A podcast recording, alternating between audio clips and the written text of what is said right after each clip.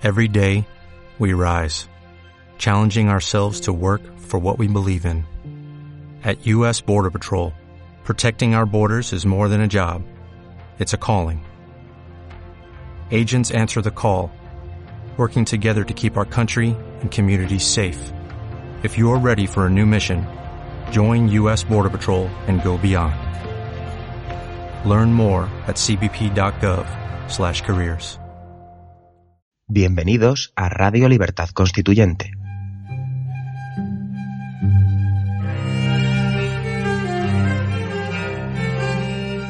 Están escuchando Sentido de la Revolución Francesa, un programa de la serie Nuestros Fundamentos. Presenta Adrián Peral Espina.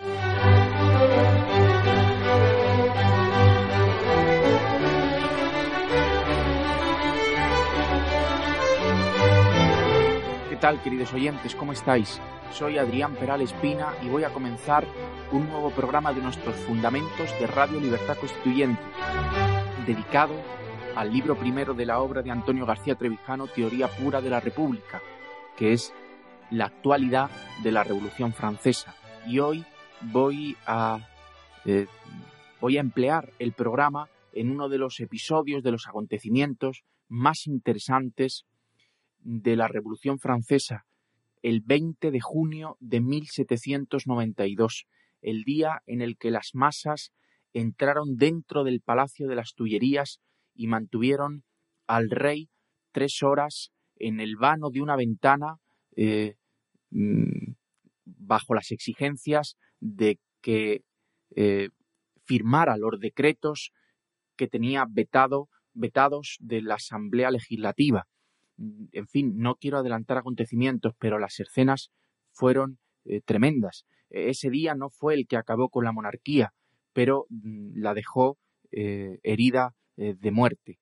Mm, y fue el antecedente de la jornada mm, del 10 de agosto de 1792, tan solo unas semanas, dos meses, ni siquiera dos meses después.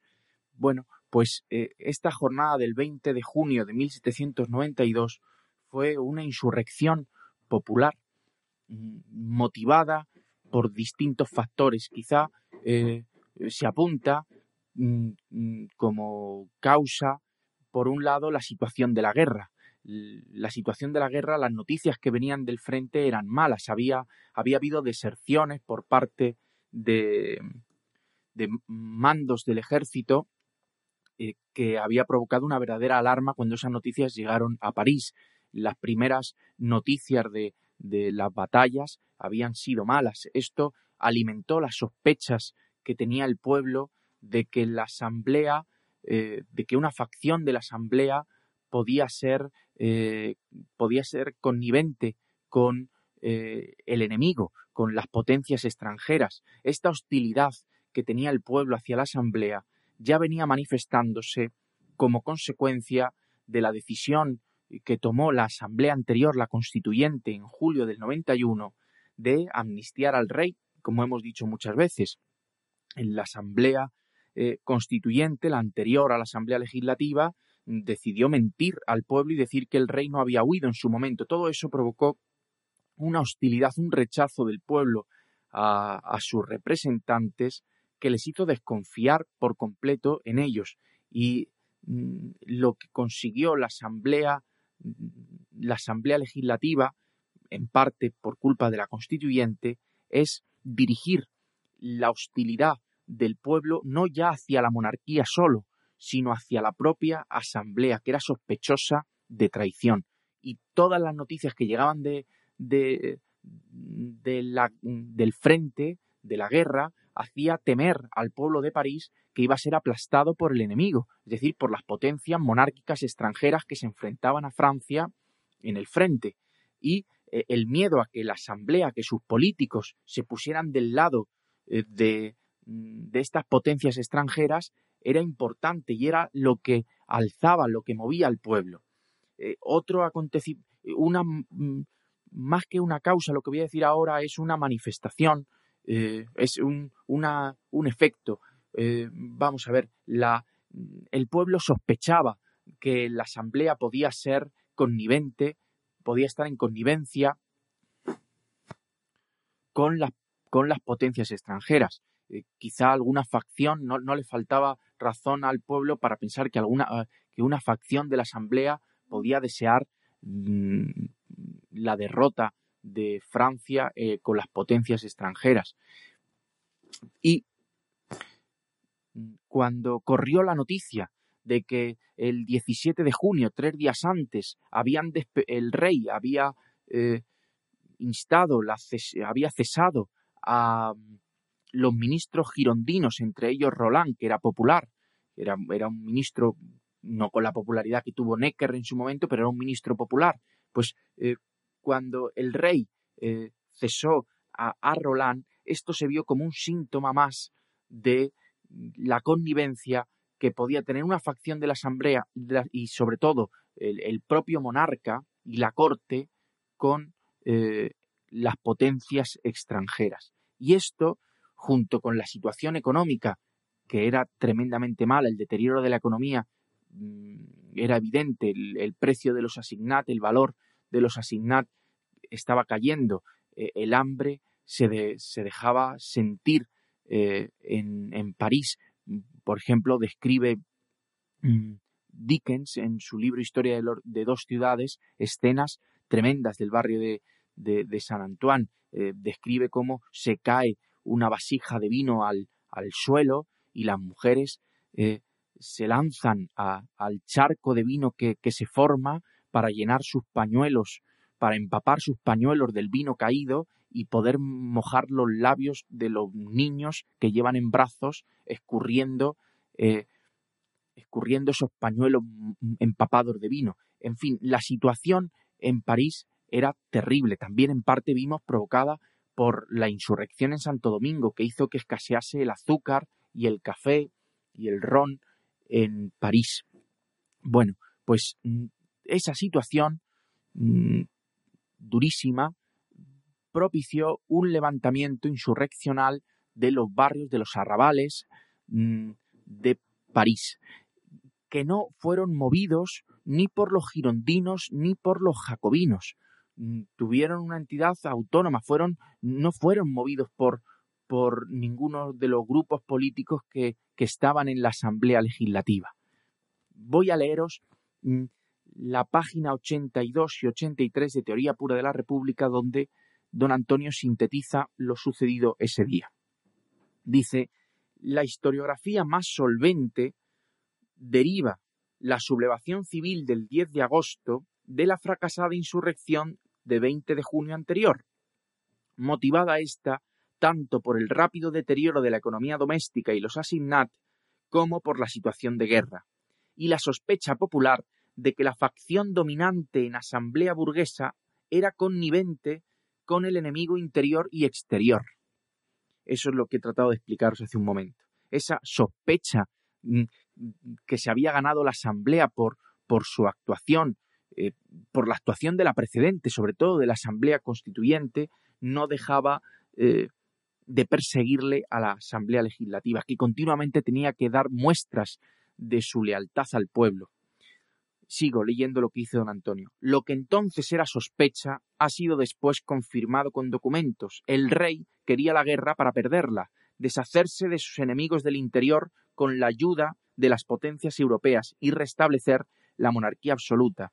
La reina enviaba los planes secretos de defensa militar del Frente Norte a su hermano, el emperador de Austria, Leopoldo II, y a su sucesor, Leopoldo II, el hermano de María Antonieta, muere repentinamente poco antes de declararse la guerra, en marzo del 92. Sigue don Antonio. El bello y valiente discurso, de Bernieu en la asamblea de 3 de julio del 92, justo poco después del 20 de junio, acusando de traición a Lafayette y al propio rey, estaba más fundado de lo que él mismo suponía. Ni los girondinos ni los jacobinos estuvieron en el origen del movimiento popular del 20 de junio. Desde el alba, los Sans-Culottes, por primera vez armados, dirigidos por agitadores demagógicos como Santerre, partieron de los Faubourg, de los, eh, de los arrabales, de las afueras, no hacia las Tullerías donde residía el rey, sino hacia el Manés, eh, hacia, lo llaman también el picadero, que era la sede de la asamblea y que estaba, los que conozcáis París, cerca de la plaza, a la altura de la plaza de la Vendôme, a unos mm, detrás de la calle San Honoré, dando eh, casi contiguo al jardín de las Tullerías. Este destino, dice don Antonio, indicaba ya que el objetivo de su descarga de furor no era tanto Luis XVI, al que daban por anulado, como la asamblea sospechosa de traición. Es decir, el pueblo se dirige primero a la asamblea, que es eh, hacia la que manifiesta su mayor hostilidad. Al rey van después, eh, eh, invadirán las Tullerías más tarde. Lo que dice don Antonio es que al rey ya las masas le dan por anulado. Lo que quieren es coaccionar a la asamblea. Sigue don Antonio, dice, en ella entró una nutrida delegación, mientras los milicianos armados ocuparon las calles vecinas. Después, la masa popular derribó la puerta que comunicaba el manés con el jardín de las Tullerías, atravesó la plaza del Carrusel y penetró en el palacio. Durante más de dos horas, encajado en el vano de una ventana, Luis XVI escuchó paciente las peticiones de los insurrectos, que eran abajo el veto mm, mm, a los decretos de la Asamblea, que era al, al, decreto contra los clérigos no juramentados, que era el que había vetado Luis XVI, y contra el decreto eh, para constituir un campamento de 20.000 hombres alrededor de París. Dice don Antonio, durante más de dos horas, encajado en el vano de una ventana, Luis XVI escuchó paciente las peticiones de los insurrectos, se puso el bonete rojo, una gorra roja que simbolizaba, eh, que simbolizaba mm, a la patria, y más que a la patria como un símbolo de libertad del pueblo y mm, brindó a la salud del pueblo con una botella de vino que, uno de los mendigos, de los que uno, uno de los de los insurrectos que entraron dentro del palacio de las Tullerías llevaba una botella de vino y, se la dio al rey pidiendo que bebiese a la salud de, la patria. Y el rey lo hizo. Dice, pero no accedió, dice don Antonio, Luis XVI no accedió a las peticiones que la masa coreaba desde el jardín gritando abajo el veto. Hasta tal punto era consciente la Diputación Legislativa de su propia debilidad en la relación de fuerzas políticas desde que apareció en escena el movimiento Sans-Culotte, que respiró de alivio ante la aparente firmeza del rey. Ahora era ella, la Asamblea, la que ponía su confianza y su porvenir en el trono, esto lo hice don Antonio porque el 14 de julio de 1789 el rey fue a los diputados de la Asamblea y le dijo yo me confío a vosotros. Y ahora, dice don Antonio, que el miedo que tuvo la Asamblea después de lo sucedido ese día 20 de junio le llevó a la Asamblea a, ponerse en manos del rey. Esa firmeza del rey era la protección, esa firmeza del rey ante las exigencias Mm, de la muchedumbre que se atrevía a pedir, mm, a, hacer exigencias políticas en, los mismos aposentos de la familia real, esa firmeza del rey ante esas exigencias hizo respirar de alivio a la débil asamblea. Y sigue don Antonio dice, el 20 de junio fue un fracaso de la insurrección de los arrabales parisinos y la puntilla de muerte al crédito político y social de la Asamblea. Una pequeña pausa, queridos oyentes, y continuamos. Queridos oyentes, os recordamos que podéis hacernos llegar vuestras preguntas para Antonio García Trevijano enviando un mensaje de voz a nuestro WhatsApp en el número 605-023473. Repetimos, 605-023473. Es importante que nos digáis siempre vuestro nombre y la ciudad donde vivís, y que seáis breves y concisos para poder atender todas vuestras preguntas.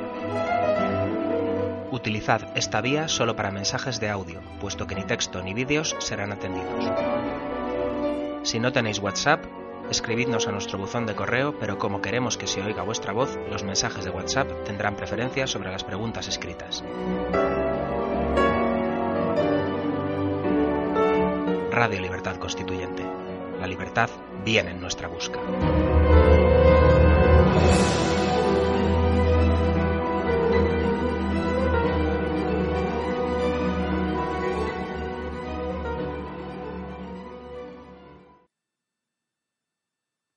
Decía don Antonio que uno de los líderes de la insurrección del 20 de junio fue Santerre. Eh, Santerre era un tabernero del barrio de San Antoine, del barrio que describe eh, Dickens en su libro Historia de, dos ciudades. Y este eh, tabernero era muy popular, tenía una cervecería grande que, empleaba a muchos hombres y, tenía fama de ser, de ser eh, caritativo, de ser, mm, de ser valiente por su presencia en la toma de la Bastilla. Bueno, pues eh, este Santerre fue uno de los que lideró una de las columnas que eh, mm, terminó entrando en las Tullerías y previamente que exigía poder desfilar delante de los diputados que estaban en la asamblea para expresarle su, mm, sus, peticiones. Mm, voy a leeros unas líneas de Lamartine contando, de Alfonso Lamartine, el historiador, describiendo eh, este día 20 de junio. Dice, durante la noche del 19 al 20 de junio se celebró en casa de Santer una reunión secreta y no muy numerosa, a la que concurrieron eh, los hombres de acción que estaban preparando la insurrección del día siguiente. Cada cual, colocado en su puesto, había despertado a los hombres más seguros y distribuidos en grupos pequeños, encargándoles que recogieran y dieran la consigna a los jornaleros a medida que fueran saliendo de sus casas. Santerre había respondido de la inmovilidad de la Guardia Nacional. Aquí lo que dice Lamartine, aunque no está probado, es que Petion, el alcalde de París, conocía lo que iba a suceder y dejó hacer, no impidió a, los insurrectos llegar eh, hasta eh, las mismas tullerías, hasta, hasta, los mismos aposentos de la familia real. Bueno, pues eh, nos dice Lamartina a las once, el pueblo se puso en movimiento hacia la sede de la Asamblea Legislativa, calculándose en veinte mil el número de hombres que salieron de la plaza de la Bastilla. Estaban divididos en tres cuerpos, el primero compuesto por los batallones de los arrabales, armados de, bayonetas y sables, que obedecían a Santerre, el segundo formado por los hombres del pueblo desarmados o armados de picas y de palos, y marchaban a las órdenes de San eh, y el tercero horda y tropel confuso de hombres vestidos de harapos, de mujeres y de chiquillos seguía desordenadamente a una mujer joven y hermosa vestida de hombre, que con un sable en la mano y un fusil a la espalda iba sentada sobre un cañón que arrastraban los jornaleros con los brazos desnudos. Esta mujer se llamaba Teruán de Mericourt. Yo dediqué un programa solo a hablar de esta mujer de acción, Teruán de Mericourt, que fue protagonista de... Mm, fue una, una líder eh, en, los movimientos insurreccionales de toda esta época histórica y que tuvo una, una vida personal desgraciada. Primero se enamoró de un joven aristócrata, este, este aristócrata le abandonó, le abandonó a ella y dice Lamartín que amada, seducida y abandonada, eh, huyó a Londres y cuando volvió a París de Londres quiso reparar eh, su honor haciendo la guerra a la aristocracia. Y luego al final pues tiene un, final desgraciado y terrible y es que cuando la revolución se radicaliza más, las llamadas furias de la, de la guillotina, las mujeres, mm, son las propias mujeres las que terminan apaleando en una plaza pública a, la pobre Teruán de Mericourt. Bueno, pues es, Lamartine dice que son estos tres, Santerre, eh, que era un antiguo aristócrata mm, que dicen, bueno, pues que era un libertino, un hombre disoluto y, que, y que mm, tenía, mm, dice, dice que, que era un hombre grande, eh, que su voz era tronadora, que, que movía a las masas en, en los momentos eh, críticos de las insurrecciones y que era obedecido, que era eh, popular entre, entre, entre, en los arrabales. Bien, pues estos tres líderes son los que conducen la marcha que va eh, entrando en París y que llega a la sede de la Asamblea, dice Lamartine. A medida que las columnas se internaban en París, que las turbas, que las masas se internaban en París, aumentábanse con los grupos que desembocaban de las populosas calles que terminaban en los baluartes o en los muelles. A cada incorporación de nuevos reclutas partía del centro de las columnas un clamor inmenso de regocijo, y las músicas militares ejecutaban cantos cínicos y bárbaros. Dice el núcleo, el núcleo, principal atravesó la calle de San Antoine y las lóbregas avenidas del centro de París hasta la calle de San Honoré, arrastrando a su paso la población de esos cuarteles. Y cuanto más incremento tomaba este torrente de hombres, mayor ímpetu adquiría. Aquí se le reunía una turba de jóvenes carniceros, cada uno de los cuales llevaba clavado en la punta de una pica un corazón de vaca, destilando sangre, con esta inscripción Corazón de aristócrata. Algo más allá, una cuadrilla de traperos andrajosos levantaba sobre la multitud una lanza de la que colgaban los restos desgarrados de vestidos con estas palabras Temblad tiranos, ved aquí a los Sanculot. La miseria había recogido el insulto que la aristocracia le había lanzado, convirtiéndole convirtiéndolo en arma contra la opulencia. Este ejército empleó tres horas en desfilar por la calle de San Honoré, a veces un silencio formidable, solo interrumpido por el rumor de millares de pasos sobre el empedrado, oprimía la imaginación como síntoma de la cólera reconcentrada de esta masa terrible. Otras, las voces aisladas, los insultantes, los insultantes apóstrofes y los atroces sarcasmos resonaban mezclados con las carcajadas de la muchedumbre, y otras, en fin, salían de estas oleadas de hombres rumores súbitos, inmensos, confusos, que elevándose en los aires dejaban únicamente percibir las últimas sílabas de estas prolongadas aclamaciones. Viva la nación, viva los Sanculot, abajo el veto. Este tumulto llega hasta la sede de la Asamblea, donde estaba reunida en aquellos momentos la Diputación, y dentro de la asamblea se encontraba eh, Roeder, que era eh, el procurador síndico del directorio eh, de París, que era una especie de, jefe de, policía o de delegado del gobierno en París, el, responsable de la seguridad. Y Roeder, que era un hombre pues partidario de la Constitución, enemigo de la, de la anarquía y, y leal al rey, a Luis XVI, se dirige en estos términos a la, Asamblea. Le dice, las turbas armadas amenazan con violar la Constitución, el recinto de la representación y la morada del rey. Las Tullerías se encontraban muy cerca de, lo que, de, la sede de la Asamblea en ese momento.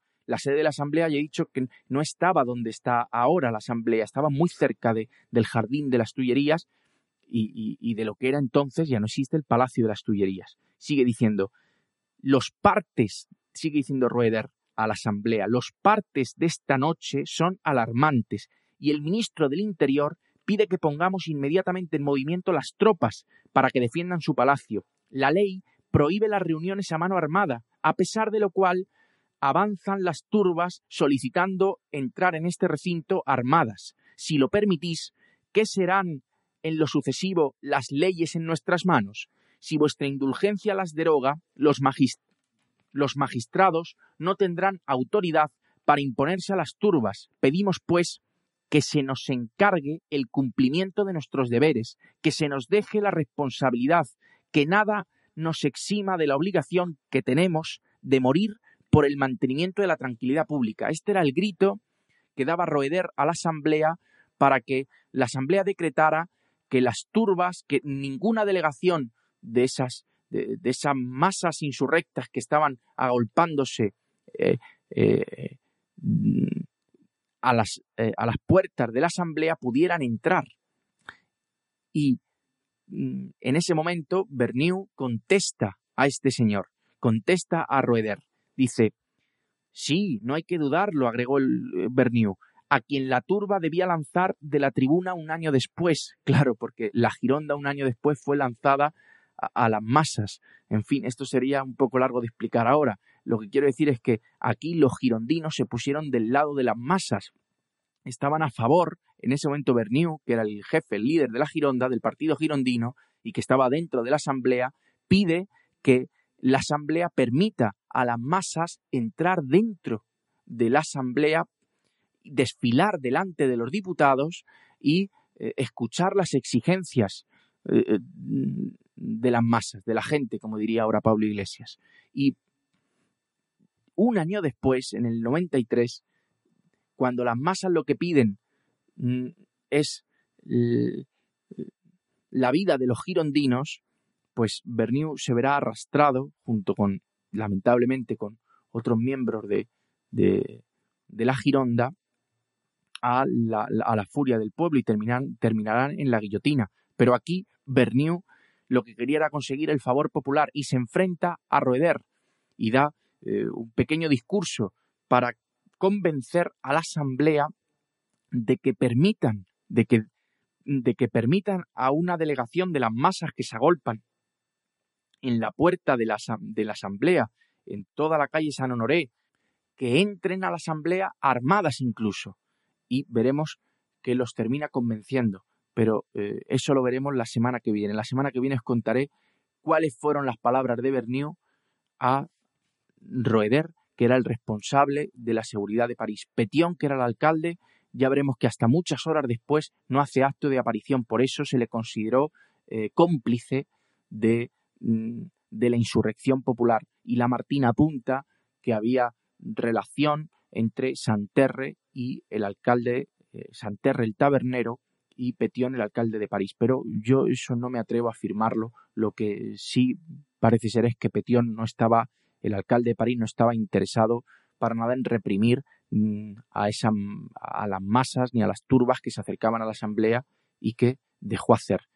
En fin, lo explicaremos la semana que viene. Hasta pronto.